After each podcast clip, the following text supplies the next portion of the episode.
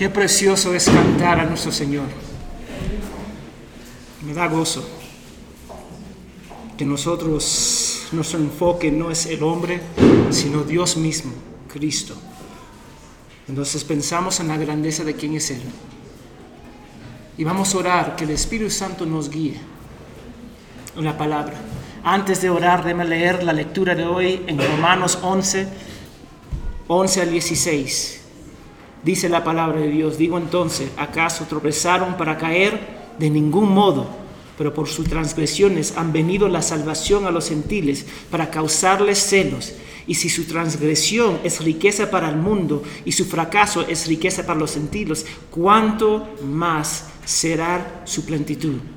Pero a ustedes hablo, gentiles. Entonces, puesto que yo soy apóstol de los gentiles, honro mi ministerio si en alguna manera puedo causar celos a los de mi sangre y salvar a algunos de ellos. Porque si excluimos a ellos, porque si el excluirlos a ellos es la reconciliación del mundo, ¿qué será su admisión sino vida de entre los muertos? Y si la primera pedazo de masa es santo, también lo es toda la masa. Y si la raíz es santa, también lo son las ramas también. Vamos a orar. Señor,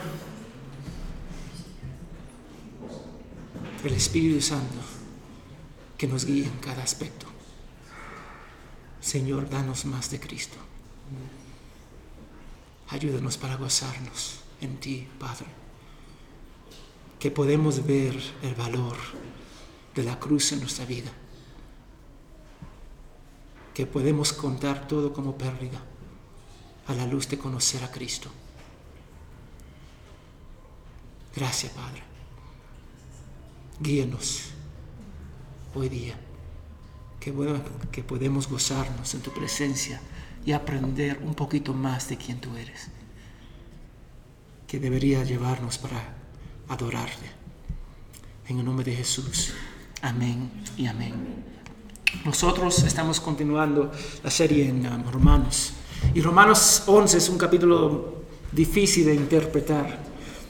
Muchos han usado Romanos 11 para decir que en los fines del tiempo Dios va a salvar la mayoría de Israel y eso va a marcar el comienzo del reinado de mil años. Y otros piensan que Pablo está hablando de los judíos en ese momento. Ahora nosotros podemos perdernos en detalles con respecto a Israel, pero el punto del, pasaje es claro. ¿Ha fallado Dios en cumplir sus promesas de salvación con Israel? Y la respuesta es no, no ha fallado. El capítulo 11 demuestra esta realidad. Dios no ha rechazado totalmente a Israel. ¿Qué dice en los versículos 1 al 10? Vimos que la salvación para los judíos no estaba perdida. Pablo se, usa a sí mismo como ejemplo. Él es judío. Él ama a Jesús. Él confía en el Mesías. Y después muestra el llamado de la elección en el versículo 2. Aquellos que Dios amó de antemano. Él nos amó de antemano. Sí o sí vamos a ser salvos para la gloria de Dios.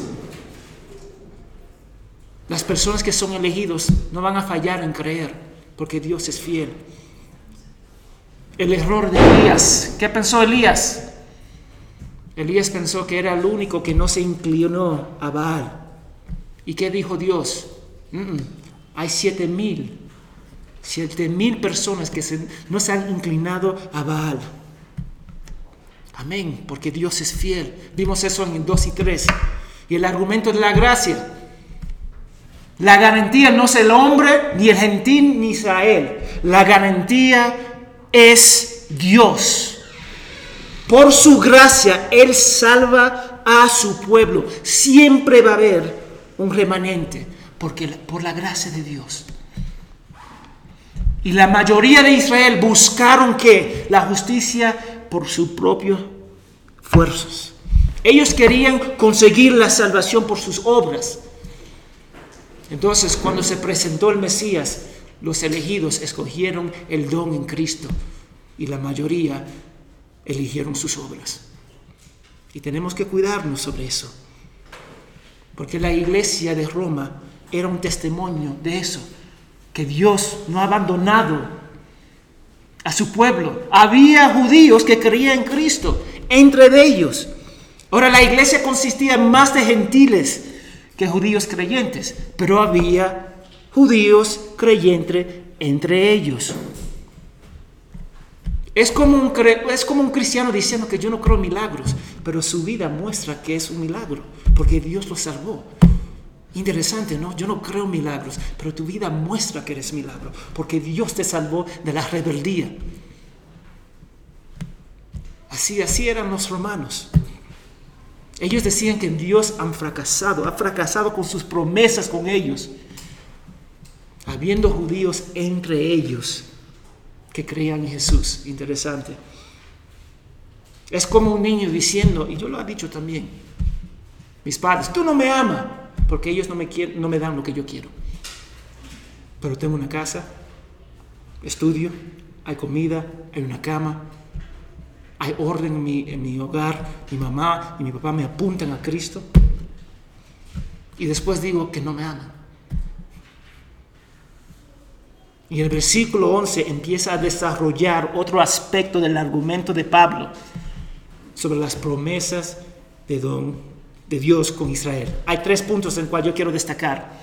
El plan soberano de Dios, el versículo 11, bendiciones en la salvación de Israel, el versículo 12 y 15, y el ministerio de Pablo, versículo 13, 14 y 16. Entonces vamos a ver el primer punto, el plan de Dios. Dice, digo entonces, ¿acaso tropezaron para caer? De ningún modo. Pero por su transgresión ha venido la salvación a los gentiles para causarles celos. Amén. Algunos asumen correctamente que Dios terminó con Israel. Ya, se deshizo de Israel. Ellos van al infierno.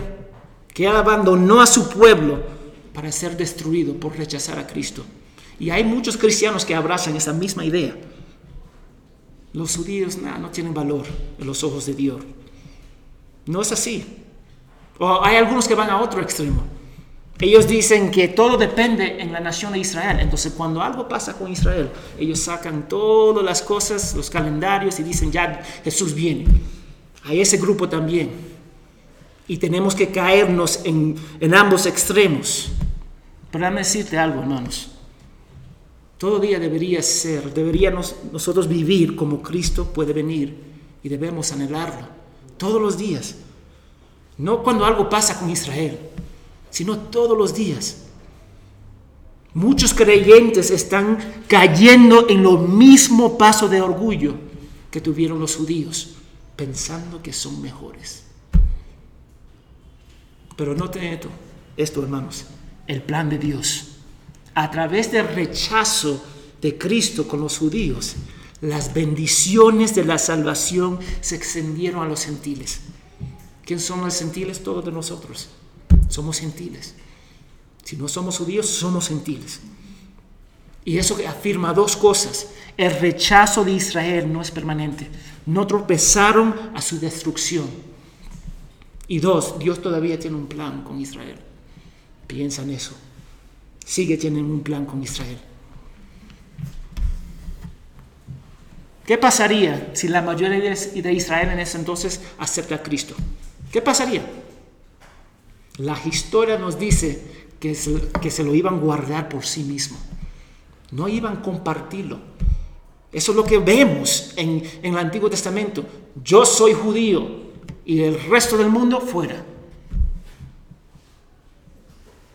Entonces, si nosotros pensamos, la historia nos muestra que se lo hubieran guardado para sí mismo. Es como cuando una pareja tiene hijos y asume que son sus hijos. Esos son mis hijos, no son tus hijos. Dios te ha dado esos hijos para ministrar, para ministrarles para la gloria de Dios y apuntarlo a Cristo. Pero ellos no se, no se quedan contigo, son de Dios. Y nos olvidamos eso. Entonces criamos a nuestros hijos con nuestros propósitos Yo quiero que mi, mi hijo estudie como enfermero o doctor para aprovecharme, porque son mis hijos. No funciona así. Los judíos mostraron que si ellos creían en Cristo, lo, iban a guardar para sí mismo. Si la mayoría de ellos aceptaron a Cristo. Eso es, nosotros tenemos la tendencia de pensar y ver a Israel como gran cosa, pero no son gran cosa, porque ninguno de nosotros somos gran cosa. Todos somos pecadores, todos necesitamos a Cristo. Y si Dios salvaría a, la mayoría de Israel, ellos no iban a compartir el Evangelio al mundo. Ellos no iban a proclamar la gloria a Dios. ¿Usted sabe por qué Dios escogió a Israel? Para proclamar su gloria. ¿Usted sabe lo que ellos hicieron? Guardarlo. Lo guardaron entre sí mismo. No querían compartirlo con los demás. Entonces, a través del rechazo de ellos, los gentiles, el resto del mundo recibe el mensaje de Cristo. Y nosotros somos productos de eso, hermanos. Por su rechazo yo soy creyente. Por el rechazo de Israel, ustedes son creyentes. Pero el plan de Dios no termina ahí. no termina el plan de Dios con la salvación de los gentiles. Pablo lo lleva un paso más allá. Él dice que la salvación de los gentiles en Cristo y todo lo que implica va a producir un celo en los judíos que lo va a llevar a la salvación en Cristo. Y vamos a ver un poquito más adelante qué significa celo. Pero la salvación de los gentiles hacia, hacia Israel produce algo, celos, que va a dar una gran salvación a, a la mayoría de Israel en Cristo. Entonces Dios usa la incredulidad, el pecado de los judíos para salvar el mundo y la conversión de los gentiles para evangelizar a los judíos. Interesante, ¿no? Dios es grande. Y los judíos serán celosos por el éxito y la influencia de los gentiles. Ahora, ¿qué es envidia? La envidia es tener el deseo de tener algo poseído por otro. Amén. La envidia es pecaminosa cuando la cosa deseada es para otro y no para ti. Yo quiero esa mujer, pero esa mujer es casada. Yo quiero este hombre, pero esa mujer, ese hombre es casado. Yo quiero este ministerio, pero es el ministerio de ese hombre o de esa mujer. Eso está mal. Y la envidia no es pecaminosa cuando lo que deseamos es para todos, el conocimiento de Dios, santificación. Eso no es malo. Y deberíamos anhelarlo para la gloria de Dios. Si yo veo un hermano con un amor y un gozo en el Señor, yo debería anhelar eso para la gloria de Dios, porque es para todos. Y así como Dios usa la incredulidad de los judíos para salvar al mundo, la conversión de los gentiles apunta a los judíos. Él va a usar la usó la incredulidad para salvar a los gentiles y va a usar los gentiles para producir celo que va a llevar a Israel a confiar en Jesús. Mira el plan de Dios, Él es tan perfecto, tan maravilloso. Y ustedes pueden pensar cómo Dios te salvó. Es una maravilla. Piensa en eso. ¿Cómo Dios te salvó? ¿Cómo Dios te protegió? Es un milagro en sí mismo. Mi vida era un desastre, me imagino que sus vidas también. Y Dios en medio de protegió a su pueblo que nos lleva al segundo punto, bendiciones en la salvación de Israel. 12 y 15. Y si su transgresión es riqueza para el mundo y su fracaso es riqueza para los gentiles, ¿cuánto más será su plenitud? 15. Porque si el, porque si el excluirlos a ellos es la reconciliación del mundo, ¿qué será su admisión sino vida de entre los muertos? El versículo 12 y 15, yo salto al, al 12 y después 15, es porque dicen la misma cosa.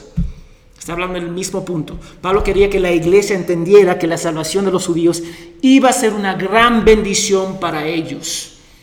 Él estaba mostrándoles, sí, ellos van a ser salvos también. Y va a ser una bendición para ti. Eso es lo que estaba diciendo. Si su pecado fue una bendición para el mundo, ¿cuánto más significará su salvación, mucho más. Mucho más. La transgresión de los judíos trajeron una riqueza que no, puedo, no podemos captar. Yo no puedo captar las riquezas que yo tengo en Cristo. Dios me salvó, nos salvó a nosotros, personas tercas, duras y en totalmente rebeldía, que no buscábamos a Dios. Él nos salvó. Tenemos paz con Dios.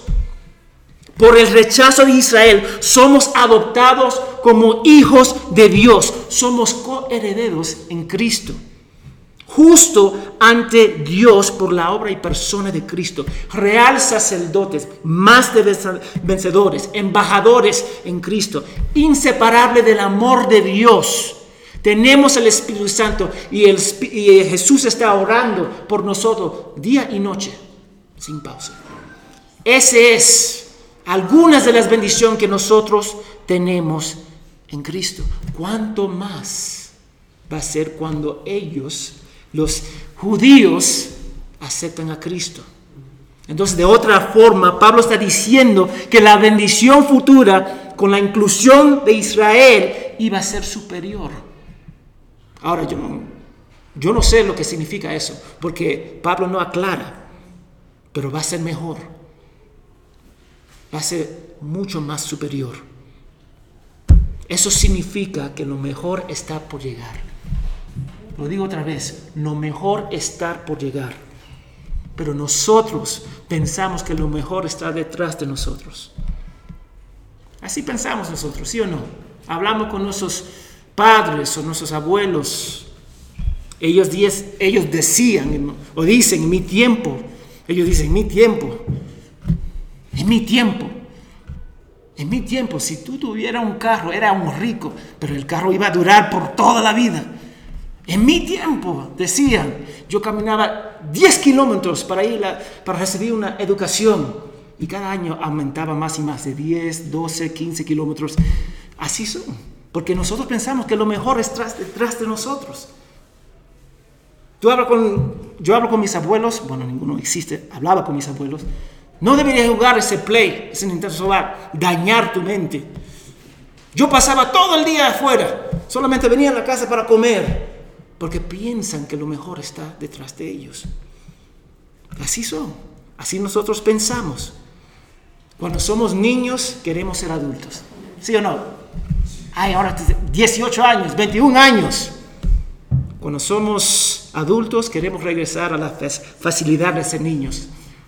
Porque tú ves que la vida es difícil. Y cuando somos ancianos pensamos que los mejores años están detrás de nosotros.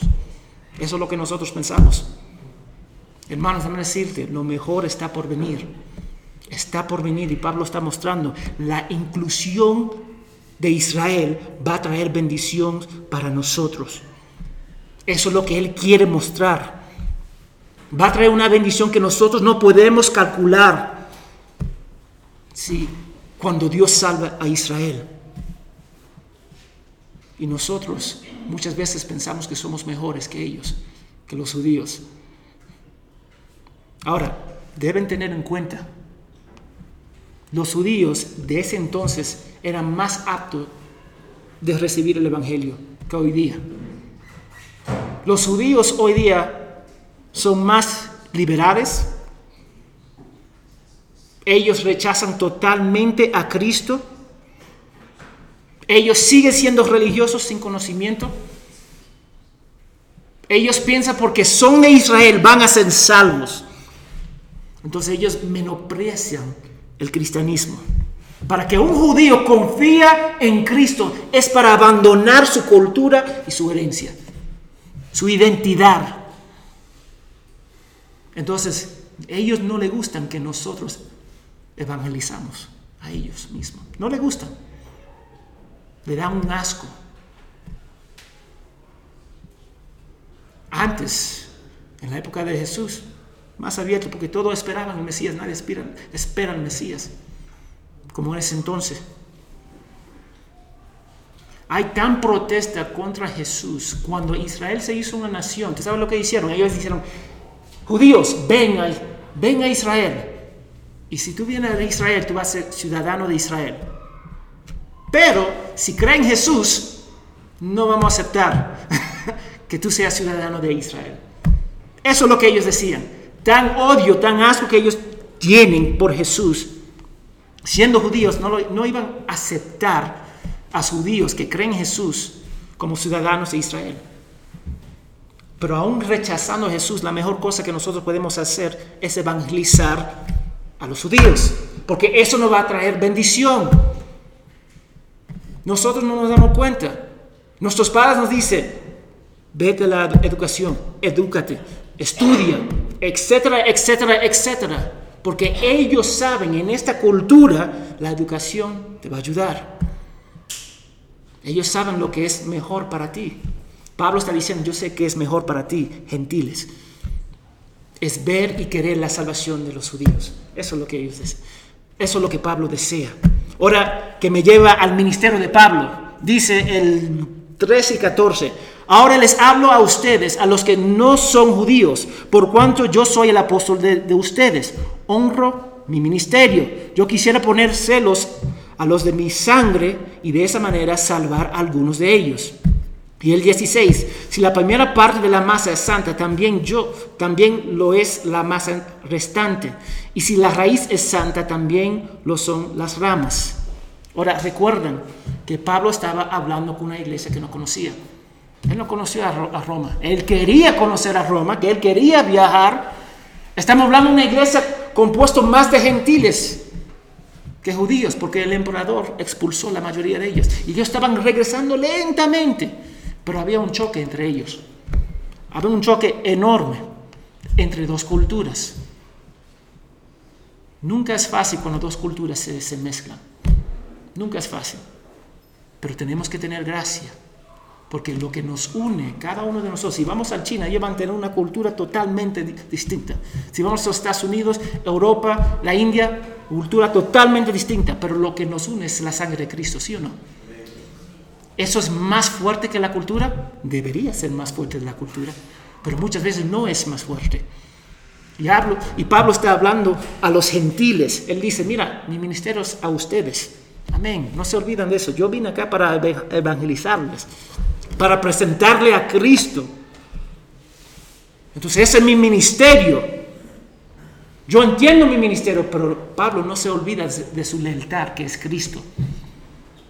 Mira, ¿cuál fue el ministerio de Pablo? Vamos a ver en Hechos 9:15. Hechos 9:15, Dios está hablando con Ananías. bueno, Dios salvó a Pablo, Jesús salvó a Pablo por la gracia. Se presentó en el camino. Él está cegado, no puede ver y Dios envía a Ananías. En Hechos 9:15 y dice, Ananías quejándose, este es Pablo, este es Saulo que, está persiguiendo la iglesia, ¿qué voy a hacer?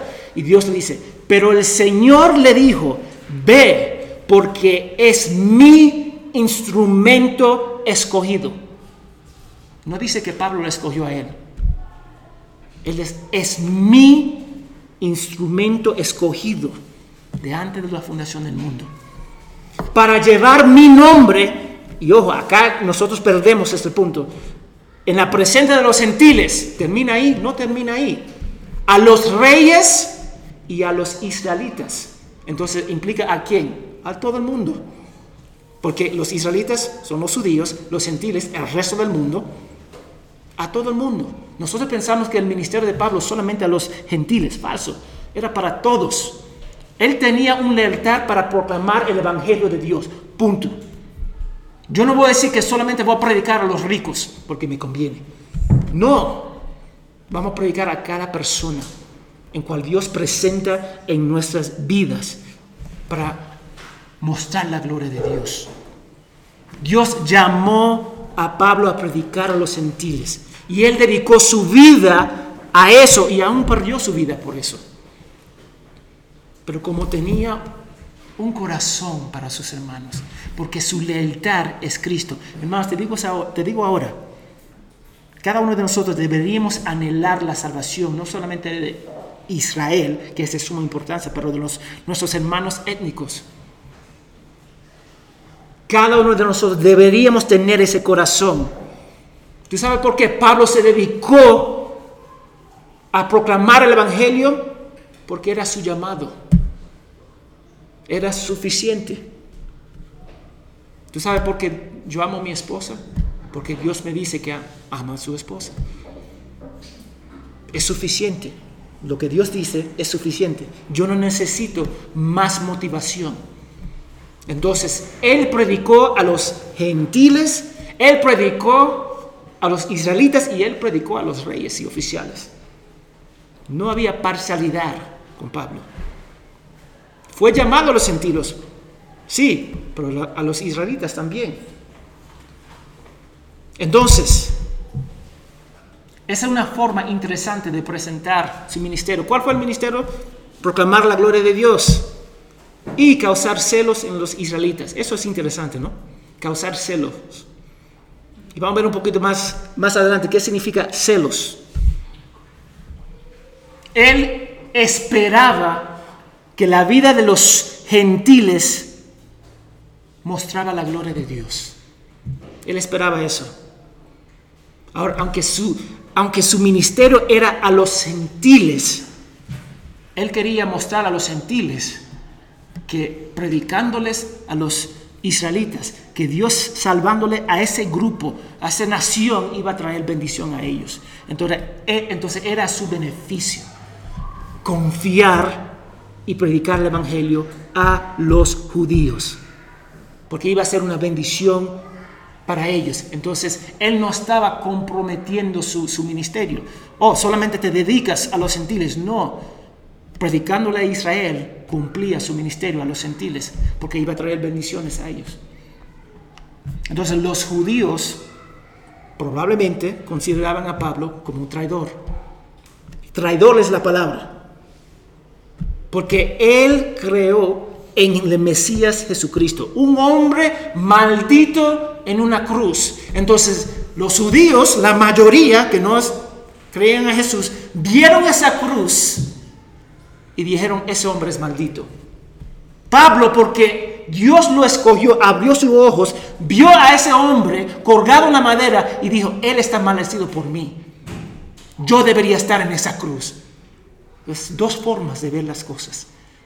Una con la vida, con los ojos espirituales, una con los ojos naturales. Eso es lo que él vio. Pero para los judíos, Pablo era parte de una secta, abandonando a su pueblo y mira, mezclándose con los gentiles. Si te mezcla con los gentiles como hoy día se mezcla con prostitución. Era tan horrible mezclarse con los gentiles. ¿Y quién son los gentiles? Nosotros. Nosotros somos los gentiles.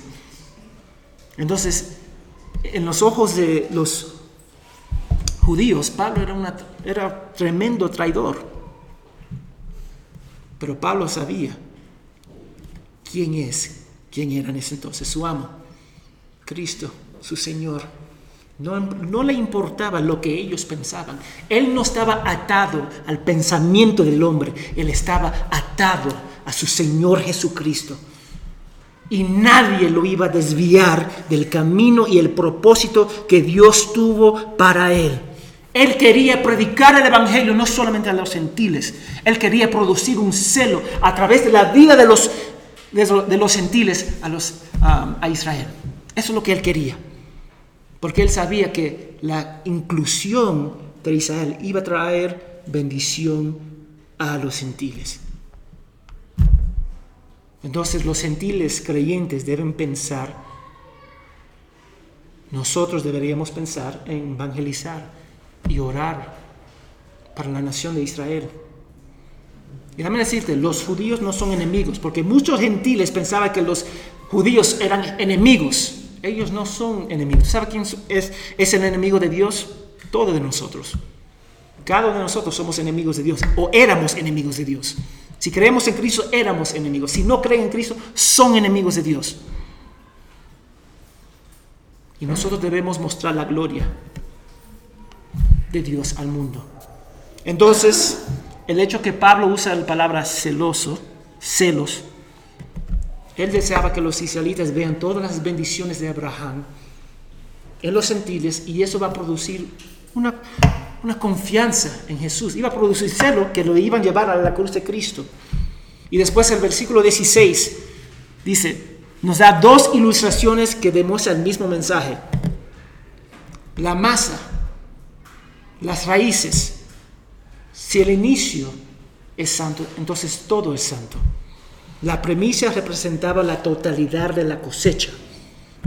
La raíz, Abraham, Isaac, Jacob, eran santos, no porque eran buenos, ellos no eran buenos. ¿Cuántas veces esos hombres han fallado? Una cantidad de veces. Pero si ellos son santos por la gracia de Dios, entonces las ramas también son santos. Piensa. Ahora, ustedes pueden, podemos leer esos pasajes y, y decir que eso no importa. No tiene aplicación en mi vida. Pero eso no es cierto. Yo creo que ustedes ven esto. Dios usa la circunstancia y los juicios más difíciles para su gloria y para mostrar gracia. Eso es lo que Él usa. Nosotros tenemos que verlo. Él planeó traer bendiciones del pecado y el juicio de Israel a los gentiles. Y no solo esto, Él quería salvar a Israel, que, va a traer y va, lo va a salvar. ¿Cuándo? No sabemos, pero lo va a salvar la mayoría de Israel. Y eso va a traer bendiciones a los gentiles. Entonces, a pesar de nuestras dificultades, pecados y consecuencias de nuestros pecados, Dios lo va a usar para su gloria y para su honra. Porque tenemos la promesa que dice de, que todas las cosas trabajan juntas para bien a los que aman a Dios y los que son llamados según su propósito. Entonces no te centres en las circunstancias. Dios lo va a usar para su gloria. Si eres hijo o hija de Dios, lo va a usar con confianza. Piensa. Dos, nosotros como cristianos estamos llamados a amar al pueblo judío y anhelar su salvación. Ahora, yo no estoy hablando de la postura política de la nación de Israel, porque muchos se van a perder en este punto. No estoy hablando sobre eso. Yo estoy hablando de la salvación del pueblo de Dios. Orar por ellos, orar por su salvación. ¿Sabe por qué? Debería orar porque va a traer bendiciones. Según Pablo, va a, traer, va a traernos bendiciones. Y yo oro que nosotros no, no caigamos en la trampa de pensar que somos mejores que ellos. Cuídate. Muchos de nosotros caemos en esa trampa. No somos mejores. Si somos salvos es por gracia. Es por gracia si somos salvos. Pero nosotros pensamos que estamos definidos por nuestra nacionalidad como los judíos. Ellos confiaban más en su nación, más en sus patriarcas, más en su historia, de, de confiar más en Dios, en Cristo. Tenemos que entender eso. Nosotros somos primeros cristianos que peruanos. Somos primeros cristianos más que peruanos, más que colombianos, más que venezolanos, más que dominicanos, americanos, alemanes, etcétera, etcétera, etcétera. Somos primero cristianos. Ahora, yo no estoy diciendo deshaciéndome de la nacionalidad, no. Lo estoy poniendo en su propio lugar. Yo soy definido por mi vida espiritual en Cristo. Yo soy definido por esa cruz. Yo soy definido por mi Señor, mi amo, mi Rey, que se llama Jesucristo. Eso lo es que me define como persona, no a donde yo nací, entonces cuídase sobre eso. Dios no te llamó para, para ser representante de tu país. Ojo. Él no me llamó como misionero para traer mi cultura acá. Él me, me trajo acá para proclamar el Evangelio y para mostrar la belleza de Cristo. Eso. Él me llamó para representarlo a Él. Porque este no es mi país, ni los Estados Unidos, mi país es celestial. Él me llamó para ser discípulos, bautizándolos en el nombre del Padre, el Hijo, del Espíritu Santo y enseñándoles a obedecer las palabras, no mías, ni de mi cultura, sino de Cristo. Él me llamó para eso. Y último, para terminar, Nuestra meta no es envidia, ni producir envidia. Cuídate sobre eso, porque podemos desviarnos en eso. La envidia no es la gracia, la fe es gracia. Eso es gracia. Y lo que Pablo está diciendo, que nuestras vidas deben mostrar la gracia, misericordia y amor de Dios en Cristo. ¿Tu vida está mostrando a Cristo? Como vimos hoy día en el trabajo, está mostrando a Cristo, en tu matrimonio está mostrando a Cristo. Para que otros quieran lo que nosotros tenemos. Eso es, hermanos. Dios me salvó para mostrar la gloria, para que, para que el mundo pueda desear que nosotros tenemos. Eso es lo que Él desea. Y perdemos el punto enfocándonos en nosotros mismos. Perdemos ese punto. Pablo, Pablo dio toda su vida para proclamar ese evangelio tan precioso, para mostrar que Jesús es el único camino hacia la salvación, que el hombre está espiritualmente muerto y no puede hacer nada para ser salvo. Él dio su vida por eso. Yo oro que nosotros podemos desear lo que Pablo deseaba, la salvación de nuestros hermanos étnicos la salvación de Israel, porque eso nos va a traer bendiciones. Y dame decirte, si usted era, si hoy día usted es cristiano, cree en Jesucristo como tu Salvador, amén. Debería orar constantemente por nuestros hermanos, familiares y también los judíos, porque eso va a traer bendición a nosotros. Deberíamos hacerlo. Y si no eres cristiano, ni piensa en eso porque eres enemigo de, Dios. Si no eres creyente, tú eres un enemigo de Dios. Arrepiéntete y confía en, en, Jesús, porque Él es el único Salvador. Vamos a orar. Señor, gracias por amarnos. Gracias por mostrarnos tu belleza en la cruz de Cristo a través de tu palabra. Guíanos, Señor para amarte más profundamente. Señor, muchas veces pensamos que somos mejores de... Pensamos, Señor, que nosotros merecemos la salvación.